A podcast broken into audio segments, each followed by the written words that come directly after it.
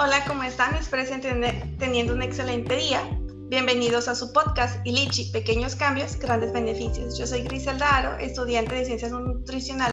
En el episodio de hoy hablaremos sobre el veganismo y el impacto en diabetes. ¿okay? Con la licenciada en nutrición, Claudia Reynoso. Ella está especializada en ese tema, en veganismo y en microbiota. Bienvenida, Clau. ¿Nos puedes platicar un poco de lo que tú haces y a qué te dedicas? Hola, Gris. ¿Cómo están todos? La verdad es que este, pues yo muy feliz de que me hayas invitado a tu podcast. Hablar de nutrición creo que siempre es un poquito de cultura general para toda la gente y mucho más estos temas tan, tan controversiales, ¿no? Como es el veganismo ahorita, hoy en día, este, una dieta basada en plantas o veganismo, este, a mucha gente le causa terror, otra gente, otras personas lo aman y este, pues a veces es muy recomendada, pero la verdad es que pues no sabemos bien lo que hay a veces de fondo y todo esto, pero pues hoy vengo a, a compartir y a esclarecer un poco de dudas que, que puedan llegar a tener todos ustedes. Ah, me parece perfecto. ¿Tú recomiendas el veganismo para todas las personas, en especial para las personas diabéticas, personas que padecen diabetes? Fíjate que este ha sido una gran eh, investigación. La verdad, desde que, desde que yo salí de la carrera, me habías preguntado hace ratito que a qué me dedicaba. Bueno, obviamente soy nutrióloga. Este, y con el paso del tiempo, la verdad, cuando salí de la carrera, no tenía la menor idea de que me iba a especializar. Entonces, esta rama de, la nutrición, que es la dieta basada en plantas, que de hecho a mí no me la enseñaron en la escuela, yo lo tuve que aprender y especializarme después, este, han sido eh, más que nada, más que cuando tomé la, la certificación, ha sido en ver cómo funciona realmente la dieta en los pacientes. Y para eso, sobre todo, yo también tuve que volverme este, dieta basada en plantas o tuve que adaptar esta dieta basada en plantas este, para saber qué cambios, ¿no? Y poder entender eh, muchísimo más a, los pacientes que decidan llevar este tipo de, dieta. Entonces, eh, mira, la verdad es que eh, empezando desde, desde el inicio, ahora sí que valga la redundancia, la dieta basada en plantas realmente es una dieta alta en carbohidratos. ¿Qué quiere decir? Que a pesar de que la dieta sí contiene proteínas, tú tienes que juntar eh, leguminosas, que son carbohidratos, con aminoácidos, más cereales como tipo tortilla, quinoa, que también son ricos en aminoácidos, para formar una proteína biológicamente activa. ¿Qué quiere decir biológicamente activa? Que este, se puede absorber fácilmente en tu en tu cuerpo y aparte también te ayuda a construir músculo. Un aminoácido es como si fuera el tipo, este, un ladrillo de, de, la pared que vamos a construir, o sea, de la proteína. O sea, un aminoácido conforma una proteína, ¿no? Entonces realmente nosotros no podemos obtener una proteína como tal de la dieta basada en plantas más que haciendo las combinaciones necesarias para poder este, para poder adquirirla, ¿no? O sea, para poder comerla como tal, para que no nos, no nos quedemos carentes en proteínas. Entonces, em, a la hora de hacer todo esto, la verdad es un rollo, porque, y justamente en pacientes con diabetes, en pacientes con diabetes que necesitan tener un control sobre los carbohidratos que están este, ingiriendo, ¿no? Ahora, en una dieta normal, la dieta normal de que nosotros consumimos, existen los, los, carbohidratos complejos y los carbohidratos simples, ¿no? Como, como ya lo sabemos. Los carbohidratos complejos son los carbohidratos que contienen fibra, contienen agua, contienen vitamina y por los vitaminas y por lo tanto son mucho más difíciles o más bien tardan más eh, en, en sangre antes de absorberse.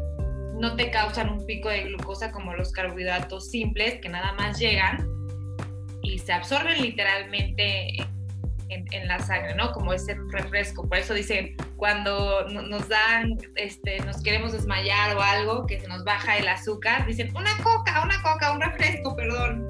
¿Por qué? Pues porque tienen un montón de, de azúcar, ¿no? Y es lo primero que va a llegar, es el primer sustrato de energía que va a llegar a la célula para darnos esta energía de, de nuevo, de vuelta. Entonces, a pesar de esto, Gris, la verdad es que este, yo, yo no puedo recomendar como tal decir sí, los, los pacientes con diabetes que adopten una dieta basada en plantas. No, porque necesitamos evaluar totalmente a, a las personas que, que, que, la van a adquirir, ¿no? No solamente que no tengan diabetes, sino que no tengan ningún problema a nivel intestinal, eh, gástrico, que no sean, este, más que nada que tengan un buen sistema digestivo, porque la carga de carbohidratos y fibra también puede llegar a una descompensación este, a nivel enzimático, ya que a veces al tener un, un intestino dañado, y esto es muy interesante, eh, Gris, porque normalmente las personas que tienen diabetes normalmente padecieron obesidad anteriormente. Entonces, este tipo de pacientes dejan, este, bueno, eh, haciendo hincapié en los pacientes con diabetes tipo 2, porque la, la diabetes tipo 1 pues es, son como los autoinmunes, ¿no? Los que ya nacen con la enfermedad como tal. Pero con los diabetes tipo 2 este, pasa esto, ¿no? Que, que, este, que, son, que son pacientes que, fueron, que tuvieron obesidad antes y eh, es muy chistoso porque dentro de nuestro intestino se albergan varias, varias bacterias y una persona con obesidad empieza a mermar la producción de bacterias benéficas en el intestino, una, una en especial que se llama Akkermesha. Se, se, escucha muy raro y también se escribe muy raro, la verdad hay un montón. Es un lactobacilo que se encuentra en, en este, en nuestro intestino que a la hora de, de tener este síndrome que, que, que es la obesidad, empieza a mermar la producción y por lo tanto las personas con obesidad pueden llegar a presentar diarrea, estreñimiento, eh, un montón de cosas, ¿no? Entonces, definitivamente una persona que empieza a tener un daño en el intestino y aparte tiene diabetes, una dieta que es alta en carbohidratos, a pesar de que sean complejos, no es la mejor dieta para ellos, ¿no? Te digo, es una evaluación con todo lo que te acabo de decir, que son un montón de puntos a, a ver, ¿no? Que tenemos que evaluar del paciente cómo se ha sentido. Este, y también a lo mejor mandar a hacer una, una, prueba de glucosa de tres meses antes para saber cómo está funcionando realmente ahorita todo su, su cuerpo y sus bioquímicos también. Entonces, este, no, no como tal que no, no recomiende la dieta, sino que definitivamente creo que no es para todas las personas, sobre todo este, hablando específicamente ya con las personas que tienen algún padecimiento o alguna enfermedad como es la diabetes. Hay que hacer una evaluación demasiado intensa para poder decir, ah, vale, o sea, tú puedes controlar bien tu, tu, este, este, tu diabetes independientemente de que esta dieta sea una dieta alta en carbohidratos. Ok, esto me parece muy interesante de que realmente no todas las personas son natas para llevar una alimentación basada en plantas. Y, en, las personas normales, porque también esto podemos abarcar un poco las personas que estamos teóricamente sanos, ¿qué factores tomas tú en cuenta para ver si eres adecuado o no para llevar ese tipo de alimentación? eres apto para la dieta basada en plantas que no tengan ningún trastorno intestinal subyacente, o sea que este, no padezca síndrome de Crohn, ni sensibilidad a la, al gluten, ni enfermedad celíaca, ni este, eh, colitis o la colitis es el síndrome de intestino irritable, ninguna enfermedad asociada al intestino. ¿Por qué? Porque la dieta basada en plantas es rica eh, en fibra. Es, es, es, lo primero que tenemos que, tomar en cuenta, la verdad, a la hora de sacar una dieta basada en plantas, de sacar el requerimiento de todo, como es carbohidratos, proteínas, este, lípidos y, fibra, que a pesar de que la fibra no es un nutriente, siempre lo digo en mis historias cuando, cuando subo historias a, mi, a, mi página de Instagram, es muy importante en una dieta basada en plantas. Eh, hacer un buen conteo de los gramos de, fibras que, de fibra que está consumiendo el paciente, porque si de repente tú le das de la nada un montón, este, le puedes ocasionar un montón de, inflamación o gases al paciente, ¿no? Entonces, este, es una de las primeras cosas que, que, que tomo en cuenta a la hora de hacer una dieta. Pero a la hora de decir sí o no, es sobre todo que no tengas ningún, ningún padecimiento en el intestino, porque este, la dieta, te, como te decía, la dieta eh, basada en plantas es una dieta alta en carbohidratos. Entonces, eh, desafortunadamente, a veces también hay personas que pueden llegar a tener, eh, ¿cómo les, puedo decir? Un, tipo de desorden hormonal que una dieta basada en plantas, a pesar de que es una dieta rica en, carbohidratos complejos, al tener un desorden hormonal, como el metabolismo de, de los carbohidratos se refiere a, a, movimiento hormonal también, porque sacamos insulina, que es una hormona que sale de una glándula, este, pues también puede llegar a haber un rebote, ¿no? Y puede llegar a haber como un desbalance hormonal y hasta enzimático. Entonces, todo mucho en cuenta que no hayan tenido tampoco episodios de hiper, hipertiroidismo o hipotiroidismo, porque son personas que al tener esta descompensación hormonal, este, pueden llegar a subir muy rápido de peso, sobre todo las personas que tienen hipotiroidismo.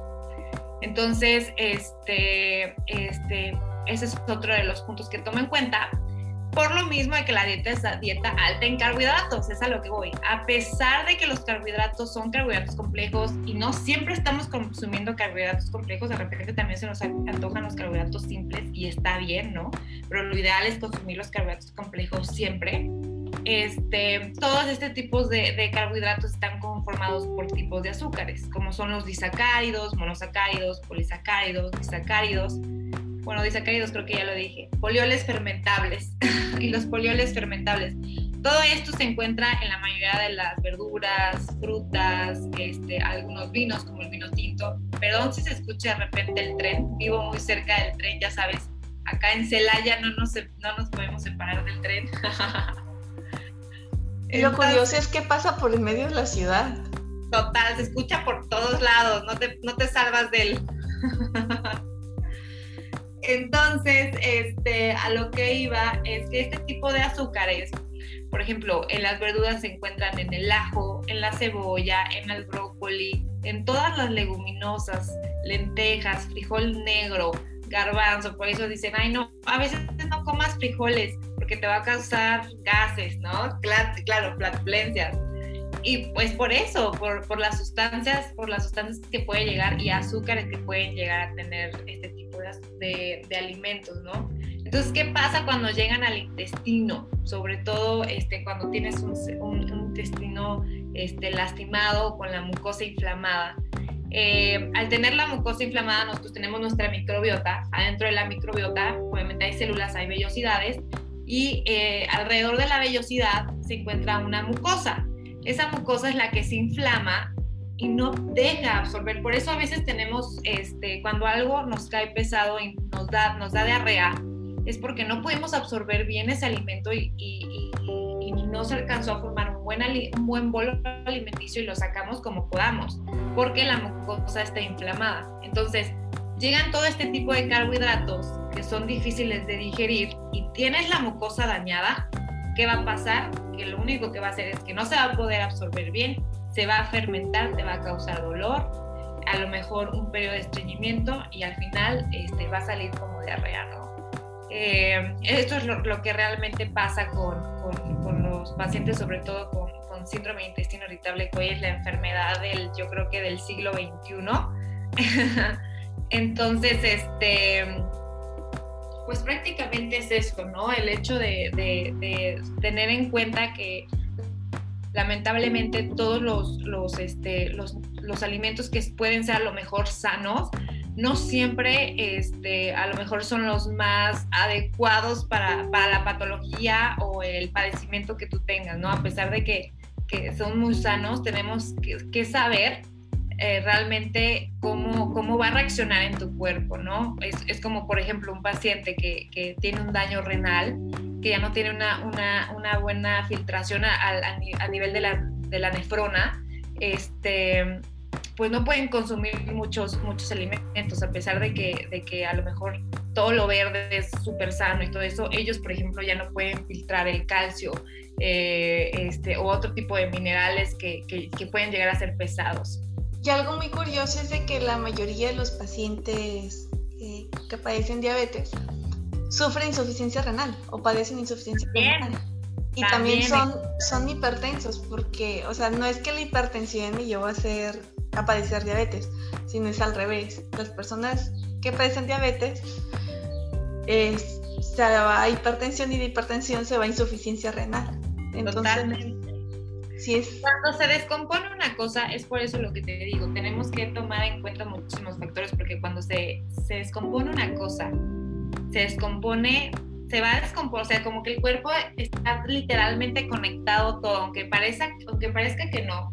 Y te voy a, te voy a explicar algo. Este, por ejemplo, eh, el síndrome intestino irritable o la, mayoría de las enfermedades que se producen a nivel intestinal se dan por todas las enfermedades mentales como la, como, como es la este, depresión y la ansiedad. A pesar de que eh, el intestino es un órgano autónomo, o sea, no necesita señales del cerebro para trabajar. O sea, el, el, intestino, como te puedo decir, tiene unos movimientos autónomos que se llaman movimientos peristálticos. No sé si alguna vez lo llegaste a escuchar en una de tus clases. Estos movimientos de hecho, sí, es, es, es, el movimiento que hace desde que empiezas a tragar y es como que baja, como que va apretando la comida para bajarla. Exactamente. Entonces, estos movimientos peristálticos se los produce solito, no necesita ninguna señal del cerebro para poder hacerlos, como el corazón. El corazón siempre está latiendo, no necesita, no necesita una señal del cerebro. Más sin embargo, existe un, este, una conexión entre el cerebro y el intestino que se llama Good Brain Axis. Esa conexión, que en español es eje intestino-cerebro, trata de que el intestino, el cerebro, perdón, manda las señales para que el intestino pueda producir enzimas, neuronas, eh, neurotransmisores, eh, hormonas, un montón, un montón de, sustancias químicas que se crean a partir del cerebro. Entonces es como la pequeña conexión que pueden llegar a tener, ¿no? Entonces cuando no hay una buena, eh, sí hay una buena conexión, pero distorsionada, eh, ¿No te ha pasado que cuando te emocionas mucho eh, te da algo en el estómago, así como que, ¡ay, te duele el estómago! O hasta te quieres hacer pipí o cosas así, ¿no? Cuando te enojas, hay muchas personas que, o sea, yo cuando me enojo siento aquí en, la boca el estómago, es el coraje y es como de que, a ver, relájate. Pero sí es cierto, o sea, la mayoría de las emociones, bueno, yo siento las emociones más en, el, en el estómago. En el, en el estómago y parte del intestino, que que es que es muy, muy, este, que puede llegar a ser, prácticamente está conectado porque realmente pues todos los órganos están hechos de músculo liso, ¿no? Entonces, este, e incluso puede llegar a haber pacientes que, que, que tienen síndrome de intestino irritable o colitis o algún padecimiento también gástrico y me dicen, Clau, es que también cuando, sobre todo en mujeres, ¿no? Cuando me llega mi periodo me dan unos cólicos tremendos, ¿no? Y eso es algo que, que, me gustaría investigar porque no he encontrado mucha, mucha investigación sobre eso, a, a pesar de que hoy en día lo, lo, sigo estudiando, no he encontrado, no hay algo que me, me avale lo que estoy diciendo, pero realmente como toda la zona central de, nuestro cuerpo, los órganos centrales, están hechos de músculo liso, a veces que hasta se llega a debilitar, eh, por ejemplo, la parte de, este, de la vagina, puede llegar a tener unas contracciones muchísimo más fuertes y más dolorosas por el simple hecho de haber tenido o de estar teniendo el, intestino dañado, ¿no? Entonces, ¿hasta dónde se pasa eh, eh, el daño que nosotros le hacemos simplemente con las emociones y por no saber controlar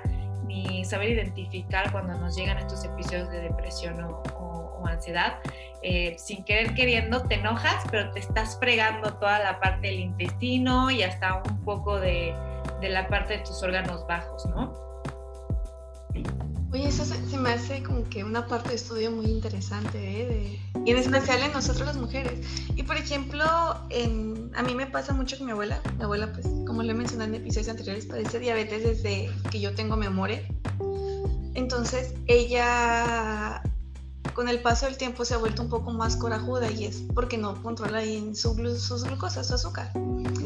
Y algo que estabas comentando ahorita que me brincó así es de que la mayoría de las personas que padecen diabetes también sufren colitis.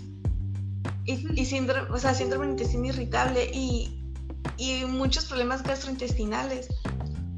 Por lo mismo de que los medicamentos que toman afectan el factor intrínseco. Y al momento de que afecten el factor intrínseco de la absorción y todo eso, pues también hay deficiencias de vitaminas. Totalmente. lleva una cosa a otra. Ahorita que toqué este tema, ¿tú qué nos recomendarías para ese tipo de pacientes que tienen una polifarmacia y que quieren mejorar sus hábitos alimenticios y están pensando como en pues, arreglar todo su tracto digestivo porque quieren empezar al veganismo?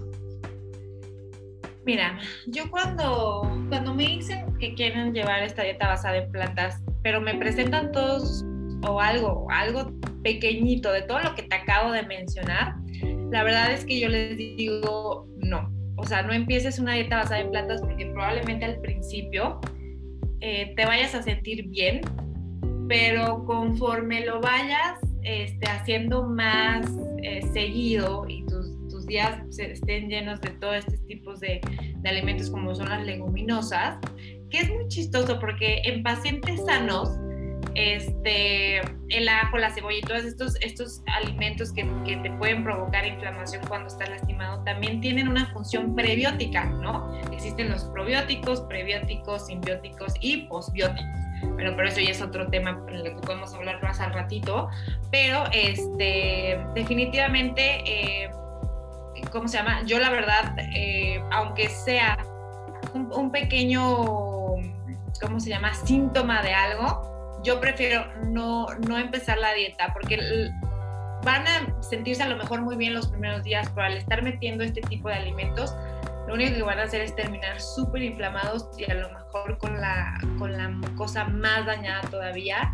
Eh, no hay como hacerles una dieta específica para lo que ellos necesiten con los gramos de, de, de, de carbohidratos, fibras necesarias, para que puedan vivir y tratar lo mejor posible la, enfermedad, ¿no? Y sobre todo si, si están teniendo una mala absorción, este, ya junto con la diabetes, eh, creo que más que nada hay que, este, ¿cómo se llama? Tener controlado esos puntos. Para mí es, es muy importante. Algunas personas que, que se ponen tristes, que no lo aceptan como tal, pero creo que el, el veganismo se ha vuelto ya más como eh, he platicado con varios veganos. Como moda. Personas, como moda, pero también los, este tipo de, de, personas, y no es por insultar a nadie, eh, ni mucho menos porque yo lo fui en, en, mi momento, yo también llevo una dieta basada en plantas, este, pero se ponen muy intensos, ¿no? Defienden el veganismo como, como si fuera lo, lo mejor del mundo, pero, pero no, no entienden la ciencia detrás de esto eh, y no, no, se, no se ponen en el dolor ni en el, el, sentir de la persona que se puede llegar a sentir muy mal si este tipo de dietas, ¿no? A pesar de que sea muy buena y muy alta en todo esto, la verdad es que hay pacientes que simplemente no les va a, ¿cómo se llama? A caer y yo definitivamente desde el primer punto digo, y más una persona con diabetes que necesita tener un control muy específico de los carbohidratos que entran en su dieta, este, mejor trato de decir, ¿saben qué? Nos vamos de este lado, podemos llegar a ser vegetarianos, consumir a lo huevo, pescado, pescados, mariscos, carne de pollo, un poco de carne de roja, por, carne roja, ¿por qué no? Pero sí tener un control sobre todo en la ingesta de carbohidratos que, que estamos teniendo. También otra cosa de que tenemos duda es bueno, más bien que nos da risa es de que muchas personas que dicen, ah, es que yo me estoy volviendo vegetariana, o sea, lacto vegetariana, que consumen lácteos, huevo y vegetales.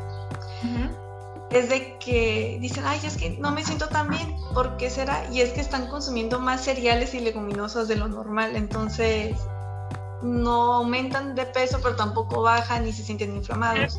Pero ya vimos,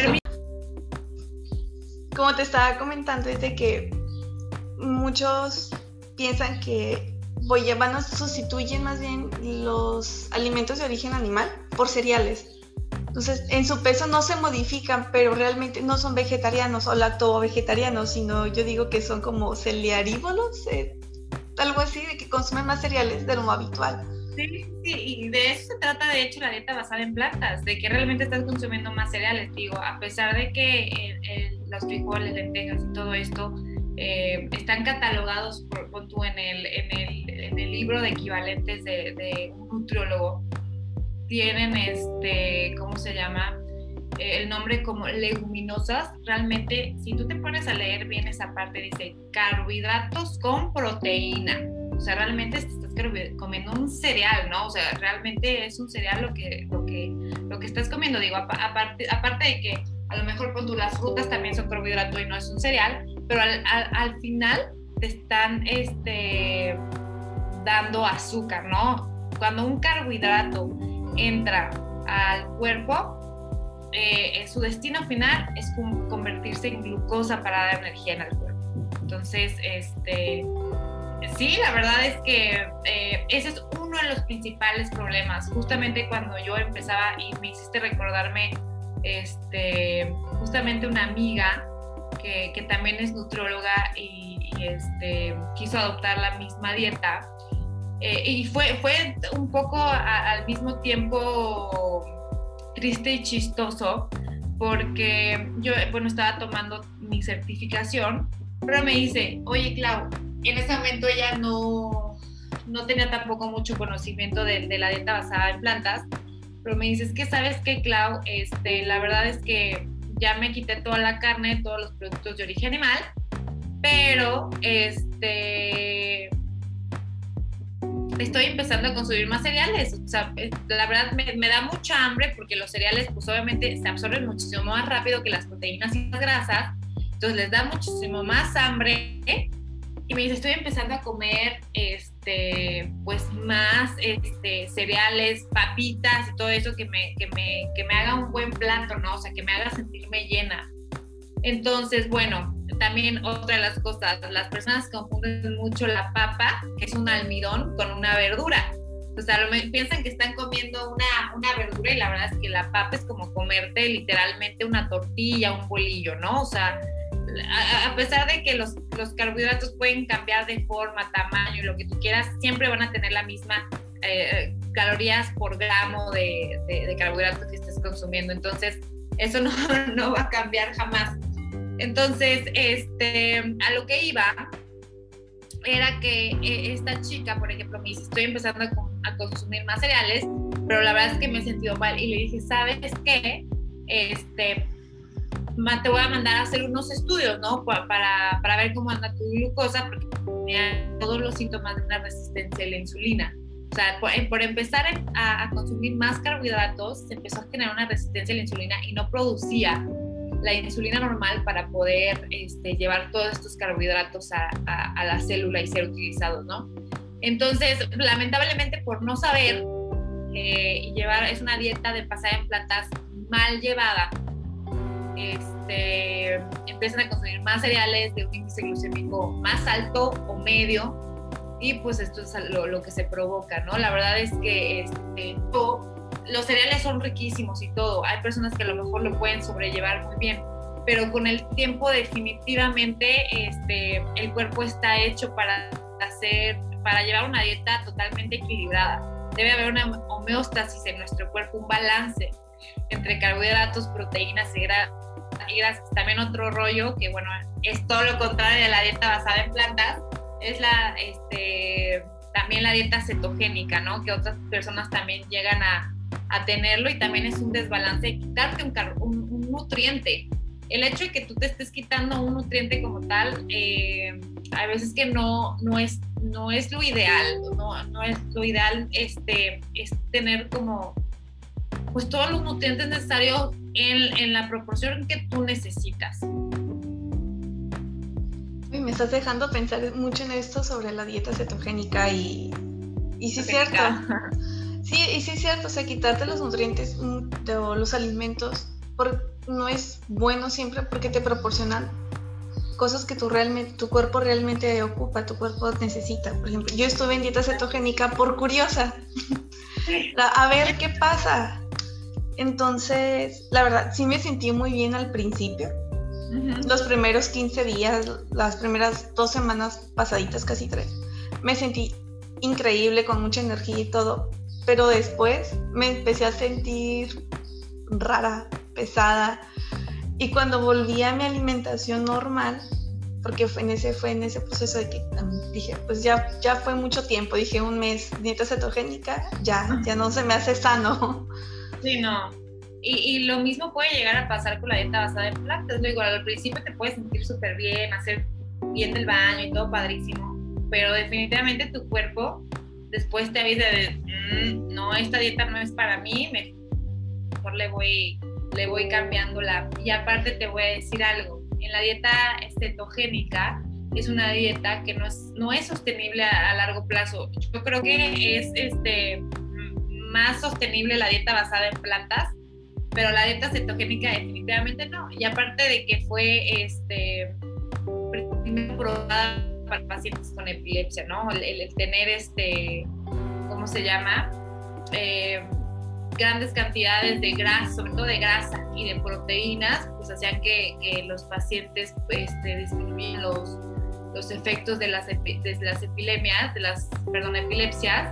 Y este, bueno, pues ya después se dieron cuenta que, también podían bajar de peso, pero definitivamente, imagínate, fue un, una, un tipo de dieta que fue hecha para un paciente enfermo como por qué la tenemos que estar utilizando en pacientes sanos, ¿no? Que realmente, ¿por qué? Porque eh, se nos hace fácil, porque queremos todo rápido, porque queremos este, bajar rápido de peso, ¿no? Como los, los libros que, ah, dieta cinco días, baja 15 kilos, ¿no? Ese tipo, se me figura así la dieta cetogénica. Es bueno probarla, sobre todo para cuando tenemos pacientes y podemos decir a lo mejor nuestro nuestra vivencia a partir de, ¿no?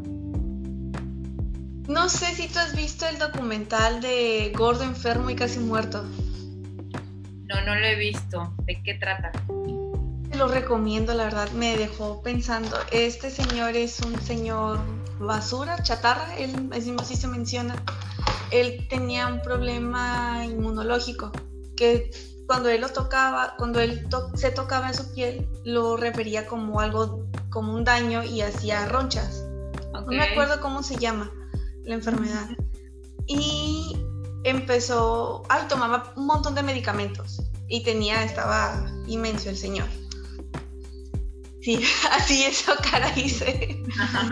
y él empezó a hacer una dieta líquida de puros jugos en extractor durante un mes y fue y poco a poco fue bajando de peso y todo, pero después se hizo vegetariano. Entonces, igual sería un tema muy interesante de, discusión entre nosotras y podemos invitar a otros nutriólogos, a una amiga de aquí, que es para discutir este tema de que si es bueno, si es malo, las ventajas y las desventajas.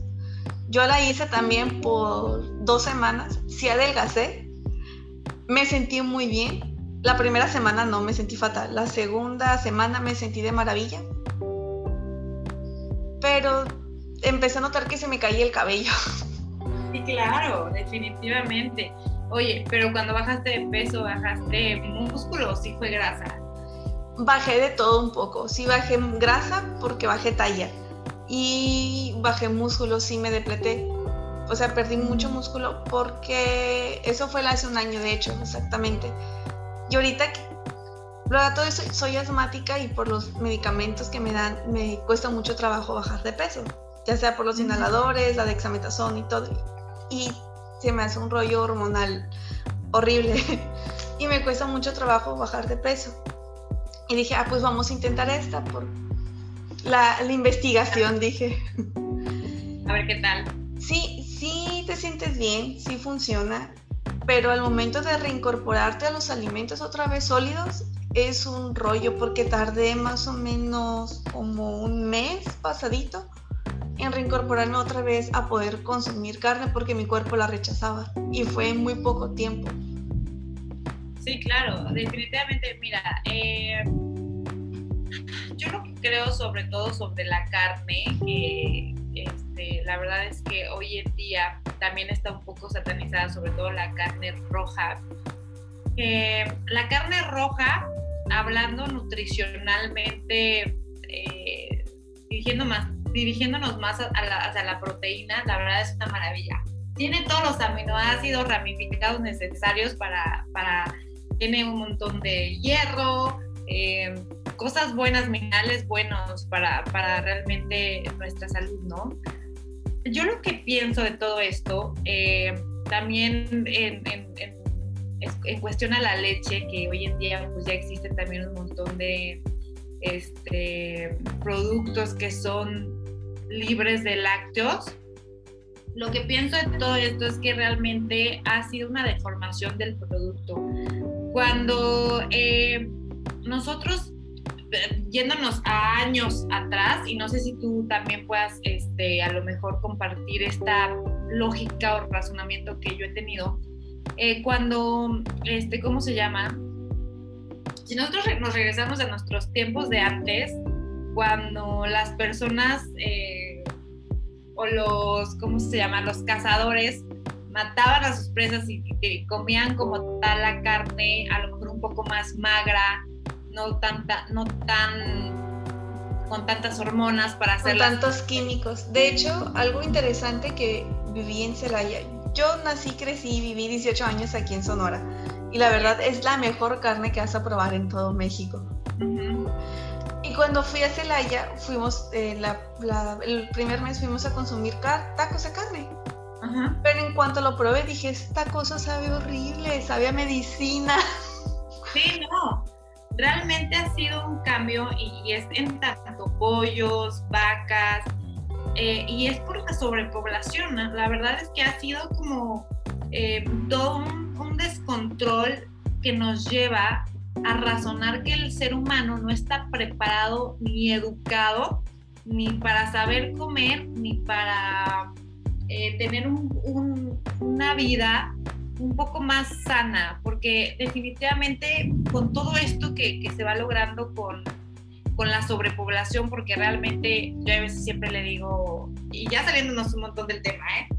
yo le digo a mi mamá o a mi familia cuando platicamos sobre estos temas, yo creo que se debería de poner por país mínimo dos hijos, ¿no? O tres hijos, no sé, mínimo. Por, por lo que... a China. Sí, no, y, eso sí, por ahorita porque ya lo hicieron porque hay una sobrepoblación en China, ¿no? Por eso de ahí viene el virus, porque existe tanta gente hoy en, hoy en el mundo que, este, que no hay educación basta para todos. No todos podemos y tenemos la fortuna de estudiar y de aprender de algún tema para poder explotarlo y servir de algo al mundo, sino que hay gente que nada más está existiendo y ya, ¿no?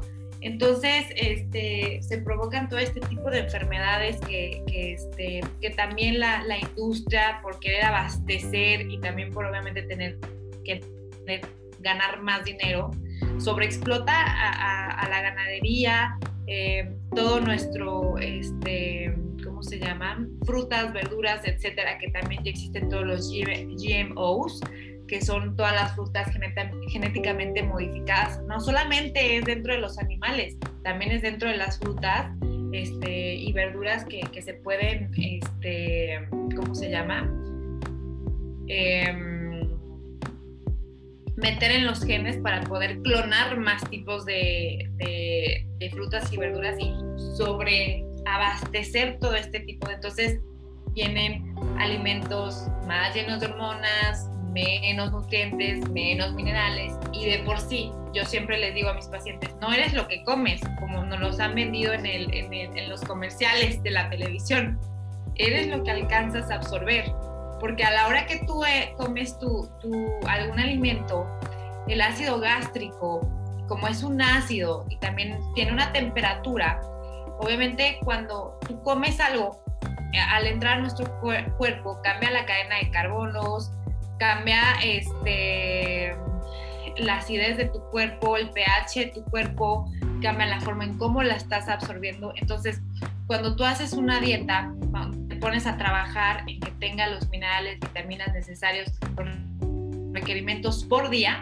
pero hay veces que no se logra todo el requerimiento precisamente porque tendríamos que comer un chorro, por eso hoy en día ya, ya, existen todos los suplementos, eh, proteínas y todo lo que nos dan para, por, si tenemos una deficiencia. Este, y entonces, eh, ya se me olvidó lo que te estaba diciendo, ya ves, Gris. Estamos comentando sobre los alimentos que vengan con más cosas, que ya no es 100% natural. No llega 100% natural, entonces entre más modificado, menos tenemos la posibilidad de absorberlo como realmente es, ¿no? O sea, estemos, estamos definitivamente mermando la, la absorción de todo. Tiene menos. Y luego en la absorción, a la hora del ácido clorhídrico, se pierde y, o se mueren algunos nutrientes por, por la acidez del, del, cuerpo, del ácido clorhídrico, pues a la hora de la absorción queda menos, ¿no? Por eso hoy, hoy en día hay tanta deficiencia, hay tantas enfermedades, por eso hoy en día existen también tantos suplementos. No sé si alguna vez, por ejemplo, en los cereales, este es un, este es un, es un ejemplo buenísimo. En los cereales, este tipo de eh, que vienen en caja, te dicen adicionado con vitamina B. Adicionado con vitamina D. Bueno, porque esto pasa porque a la hora de que están eh, pasteurizando o desinfectando, por decirlo más coloquialmente, al, al, al, cereal o lo están cociendo, sufre, sufre un tratamiento de calor, el, eh, los nutrientes, muchos nutrientes con el calor se pierden, se mueren. Entonces, la industria lo que quiere hacer es adicionarlos con este tipo de vitaminas para eh, que más o menos llegue como debería al, al consumidor, ¿no? Que, que, tenga las vitaminas necesarias para que sea un, un producto consumible, no nada más que estés vendiendo la, las calorías que tiene el producto. Entonces, desde ahí, desde, desde ¿qué digo? La pasteurización, hoy la verdad es que ayuda muchísimo a, a, la, a la, ¿cómo se llama? A la vida en aquel de un producto y la verdad es que a veces que es necesario y con tanta poco más, porque la verdad, definitivamente, yo que, por ejemplo, eh, vamos a eso, grabando, grabando, sí. No. Este, este tema, la verdad, es de mucha controversia y es muy interesante. De todo, de todo lo que hay eh, atrás de sobre el veganismo y sobre tener una alimentación bien y lo que tú estás comentando porque yo sé que tu área especialidad aparte del veganismo es como comenté microbiota, microbiota me comentaste sobre problemas gastrointestinales entonces un pequeño resumen es de que si padeces si tienes diabetes normalmente tienen problemas intestinales, entonces no es recomendable. Es un mito el que dicen es más sano ser vegetariano que ser, omnívoro. Entonces. Fíjate que, mira, lo que pasa, y te voy a dar un, razonamiento súper padre. En la nutrición, todo es depende. Todo es depende. Un día me, me preguntaron, oye, Clau, ¿tú qué opinas del, jugo de naranja es bueno consumir y yo, depende. ¿Cómo que depende?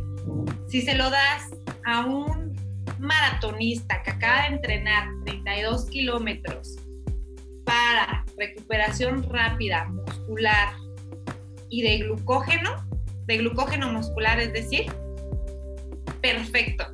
Pero si mejor. mejor, que le puedes dar, mejor que cualquier cosa este, industrializada en paquete que pero si se lo das a un paciente con diabetes, a un niño que está en pleno desarrollo, a, un, eh, a una persona que está eh, resistencia a la insulina o que tiene hipotiroidismo o que tiene alguna enfermedad hormonal, no es lo ideal, por eso es depende. Y es lo mismo que yo te puedo contestar con un paciente, a lo mejor un paciente con diabetes, este, haciéndole, no sé, la historia. Con un paciente eh, con diabetes tipo 1, ¿sí se podría usar o no es recomendable? Se podría usar porque se podría depende, ¿no? Otra vez, depende. Sí, sí, pero por ejemplo, si está todo correcto y así. Porque realmente... La, eh, sí se podría usar. Sí, porque realmente el tipo 1... Ellos infectan. Ajá. Sí, eso ellos es infectan, entonces... ellos, ellos pueden controlar perfectamente la dosis este, con una dieta bien equilibrada, bien calculada, una dieta basada en plantas bien hecha, con los carbohidratos necesarios, proteínas necesarias, ahí sí, ¿no? Ahí sí la causa cambia totalmente. Y con obviamente pues todos los suplementos vitamínicos que una, dieta basada en plantas debe de llevar. Creo que es más fácil que un paciente con diabetes tipo 1 la pueda llevar que, un que una persona con diabetes tipo 2, pero te digo, no, no, siempre cabe la posibilidad de que en su historia clínica podamos decir, ah, bueno, sí, ¿no? Este paciente sí tiene un poco de más probabilidades de, de, llevar a cabo esta dieta. Ok, hoy se, me hace un tema demasiado interesante y hay de mucha tele donde cortar, ¿eh? Oye, yo creo que nos va a faltar otra hora, se me fue rapidísimo la horita. Y, ¿sabes qué? Lo que podemos hacer es ponernos de acuerdo otra vez y te digo, invitamos a, a, otra persona y hacemos como, a ver qué te parece de esto y de esto y de esto y hacemos una mesa de discusión. Me parece excelente, yo, yo más puesta que un calcetín. Eso es todo. Muy bien, este, por hoy sería todo. Si tienen alguna duda o algo, pueden contactar a la licenciada Claudia. ¿Nos puedes decir cómo estás en tus redes sociales, por favor? Mira, en mis redes sociales estoy como en Facebook, estoy como Asparagus y este es espárrago en, en inglés. Todavía me escucho bien porque está lloviendo bastante, porque se me escucho bien y Asparagus y Asparagus-Healthy Food en, eh, en Instagram. Por ahí pueden encontrarme y ahí también para, para cualquier duda, consulta que quieran tener conmigo, ahí estoy al Y Les recomiendo mucho el yogur de coco que prepara. Ya lo probé hace antes de venirme, de hecho, con una amiga lo probó, entonces se los recomiendo. Padre que les gustó mucho. Ay, sí. Bye, un gusto. Mucho gusto, Gris. Nos vemos. Bye. Bye.